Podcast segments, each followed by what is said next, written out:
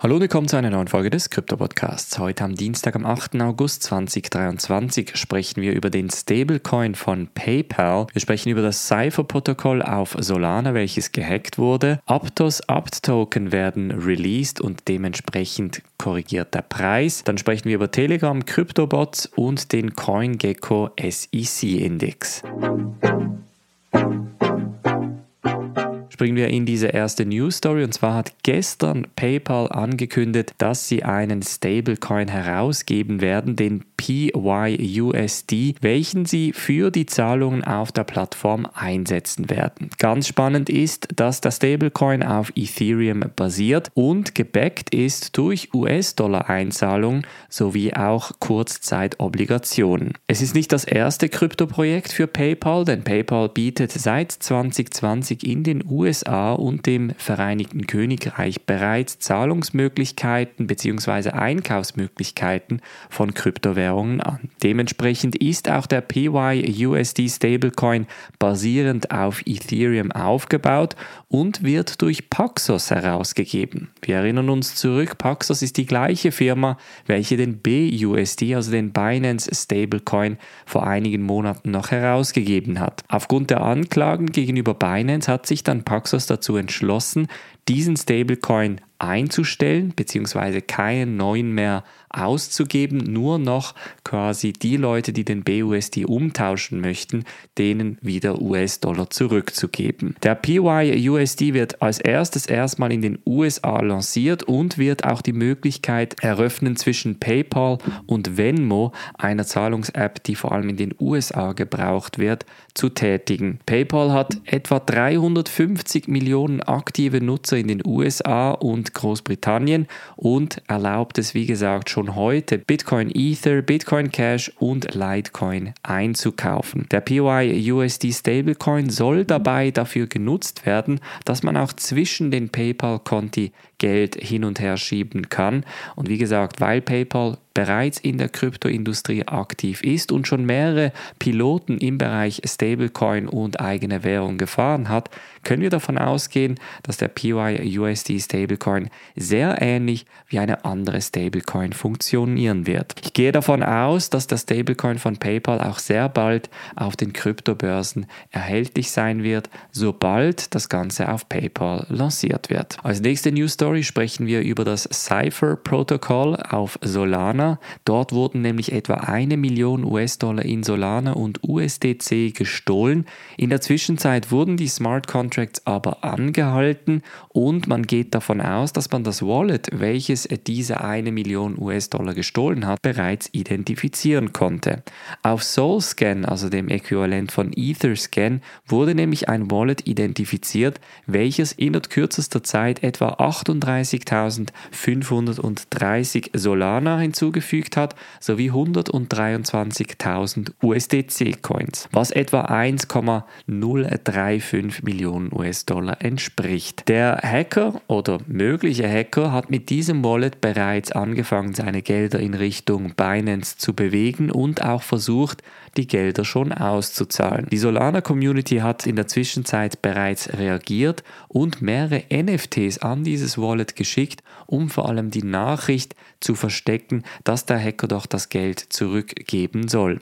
Der Fakt, dass der Hacker eben auch Binance braucht, um diese Gelder auszuzahlen, zeigt so ein bisschen, dass er sich den Risiken nicht ganz bewusst ist oder aber, dass es gar nicht die Person ist. Es kann natürlich durchaus sein, dass wirklich nur ein absoluter Zufall ist, dass diese Person zu der gleichen Zeit entsprechend den gleichen Betrag in Solana transferiert hat. Nichtsdestotrotz gibt es, wie gesagt, die Möglichkeit, den Nutzer zu kontaktieren mittels NFTs bzw. On-Chain-Transaktionsinformationen, also diesen Metadaten, die man einfügt in eine Transaktion.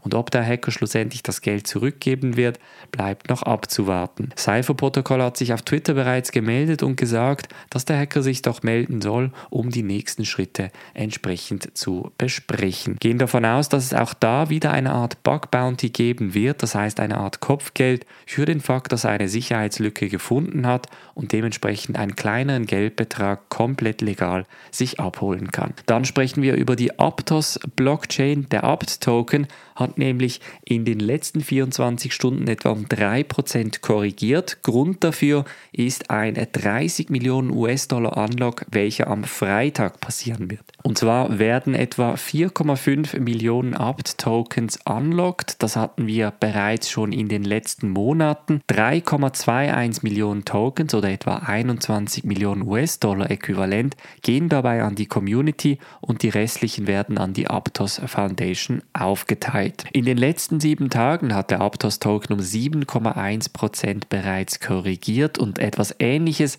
haben wir schon im Juli 23 sowie im April 23 bemerkt, denn auch da hat Abt in der Richtung zum Abt Unlock bereits eine Preiskorrektur erlebt. Wir gehen also davon aus, dass die Preiskorrektur kommen wird, beziehungsweise noch stärker wird Richtung Freitag und danach, nach dem Unlock, der Preis wieder langsam steigen kann. Die Aptos Blockchain ist dieses Jahr mit einem sehr großen Airdrop gestartet und hat durch ein, zwei Applikationen auch in der Blockchain-Sphäre Popularität erlangt. Als nächstes sprechen wir über Telegram Kryptobots. Das ist auch ein Thema, welches ich in der Mitgliedschaft zum Beispiel kurz angeschnitten hatte. Der Unibot, ich hatte darüber geschrieben, dass er etwa 70 US-Dollar war der Unibot Token hat ein Allzeithoch von 199 US-Dollar erreicht am 31. Juli und momentan sieht es sehr stark danach aus, als würden die Telegram-Bots nach wie vor in Sachen Handelsvolumina relativ stark performen. Teils konnten sie Tageshandelsvolumina von 10 Millionen US-Dollar im Juli verzeichnen, und im August 2023 wurden bereits 190 Millionen US-Dollar an Handelsvolumina generiert. Das zeigt ein Bericht von Binance Research Arm Binance Research. Ganz interessant ist dabei, dass es etwa 6000 tägliche aktive Nutzer auf Telegram gibt, die diese Telegram-Bots zum Traden brauchen. Die Trading-Bots auf Telegram funktionieren folgendermaßen, dass ein Bot gebaut wird auf der Telegram-Plattform und man mittels mit gewissen Commands eigentlich einen Trade ausführen kann, ohne dabei den Bot zu verlassen. Das heißt, ohne auf Uniswap zu gehen, kann man zum Beispiel gewisse Wallets verfolgen und dabei entsprechende Trades ausführen lassen lassen. Ich werde in den kommenden Tagen noch ein Video zu Telegram und Discord-Bots machen, da ich denke, dass das Thema doch noch sehr populär werden könnte. Und zum Schluss sprechen wir noch über CoinGecko. Die lancieren nämlich einen neuen Index für mutmaßliche Kryptowertpapiere. Knapp im Wert von 85 Milliarden US-Dollar soll nämlich die Kategorie der mutmaßlichen SEC-Wertpapiere, also der Top Alleged Securities Coins, aufgebaut worden sein. Dort sind zum Beispiel BNB drin, aber auch Cardano, Solana und Tron. Allerdings sind in der Liste nur etwa 24 Tokens berücksichtigt. Wir erinnern uns zurück, die SEC hatte damals bei der Klage etwa 68 Tokens genannt und CoinGecko sagt jetzt in diesem Zusammenhang, dass es sicherlich mal die wichtigsten Top Alleged Securities Coins seien. Ob jetzt dieser Index wirklich etwas bringt oder nicht, ist natürlich die andere Frage, denn auf der einen Seite ist natürlich die SEC, die sagt, dass es Wertpapiere sind, auf der anderen Seite die Kryptoindustrie, die ganz klar sagt, das sind keine Wertpapiere, das könnt ihr so nicht entscheiden. Für CoinGecko, einem Indexprodukt, ist es natürlich absolut von Wichtigkeit, solche Produkte zu kategorisieren, vor allem auch, weil durch die Suche via Google etc. die Leute solche Plattformen finden. Das war's von der heutigen Folge. Wir hören uns morgen wieder. Macht's gut und bis dann.